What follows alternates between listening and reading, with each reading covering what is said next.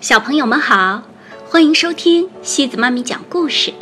今天西子妈咪给大家带来的故事叫《楼上的外婆和楼下的外婆》。这个故事是由美国的汤米·迪波拉创作的，由孙晴峰翻译。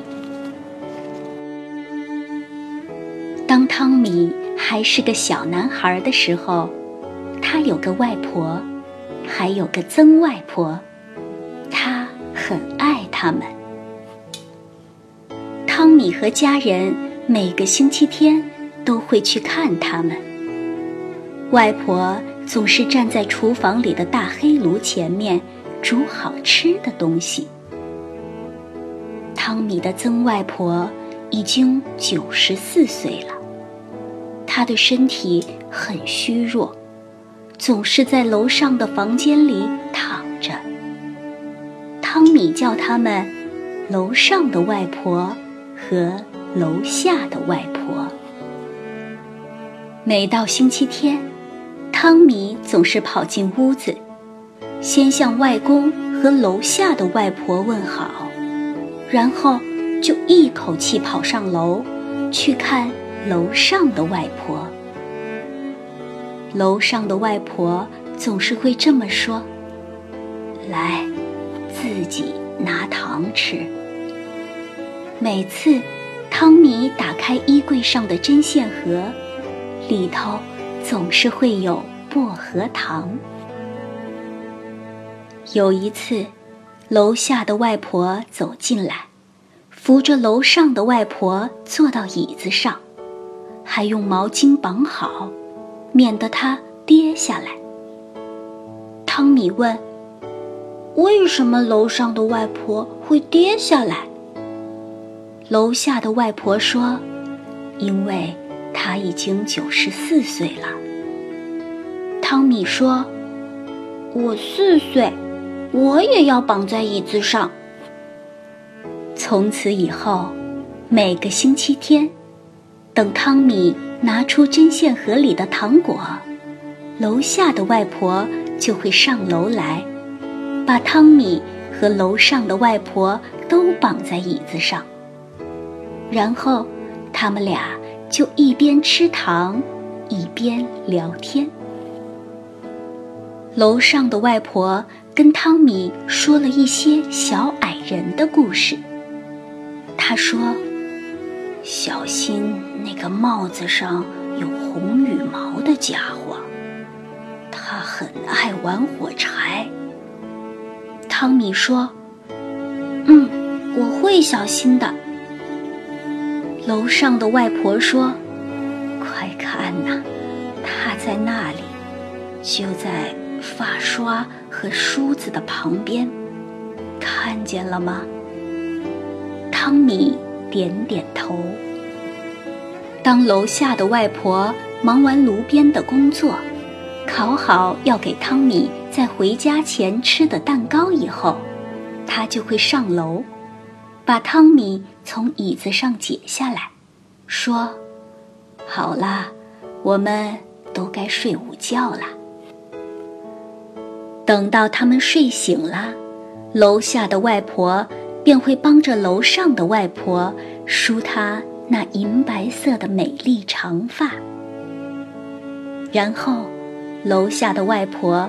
拿起梳子，梳自己的头发。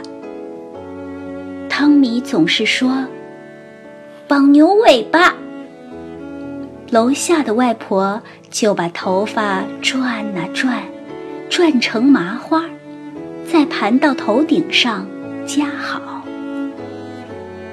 有一次，汤米的哥哥跑到楼上来。刚好看见楼上的外婆躺在床上，头发披散在肩上，他立刻跑开了。哥哥说：“她好像巫婆哟。”汤米说：“才不是，她很美。”每当外公大喊：“去吃冰淇淋喽！”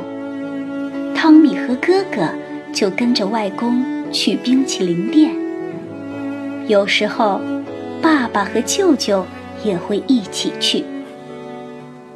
他们回来的时候，常常正好是楼上外婆的点心时间。于是，汤米端着托盘，把牛奶和饼干送到楼上。有一次，爸爸帮全家人拍家庭录像，拍到楼上的外婆和楼下的外婆时，汤米便站在他们俩的中间。有一天早上，汤米刚睡醒，妈妈就走进来告诉他：“楼上的外婆昨天晚上去世了。”汤米问：“什么是去世？”妈妈回答：“就是他再也不能和我们在一起了。”虽然那天并不是星期天，他们。也去了外公外婆家。汤米还没向大家问好，就急忙三步并作两步地跑上楼，跑进楼上外婆的房间。床上是空空的。汤米哭了起来。他问妈妈：“楼上的外婆永远都不会回来了吗？”妈妈温柔地说：“不会了。不过，每当你想起他，他便会回到你的记忆里。从那天起，汤米就只叫楼下的外婆‘外婆’了。几天以后，有个晚上，汤米醒来，看着窗外的星星，忽然。”有一颗星星从空中滑落，他跳下床，跑到爸爸妈妈的房间。汤米说：“我刚刚看到一颗星星掉下来。”妈妈说：“那也许是楼上外婆给你的亲吻呢。”很多年过去，汤米长大了，楼下的外婆也老了。总是躺在床上，就像以前楼上的外婆那样。后来，她也去世了。有天晚上，汤米从卧室的窗口望出去，正好看见一颗星星快速的从天空滑落。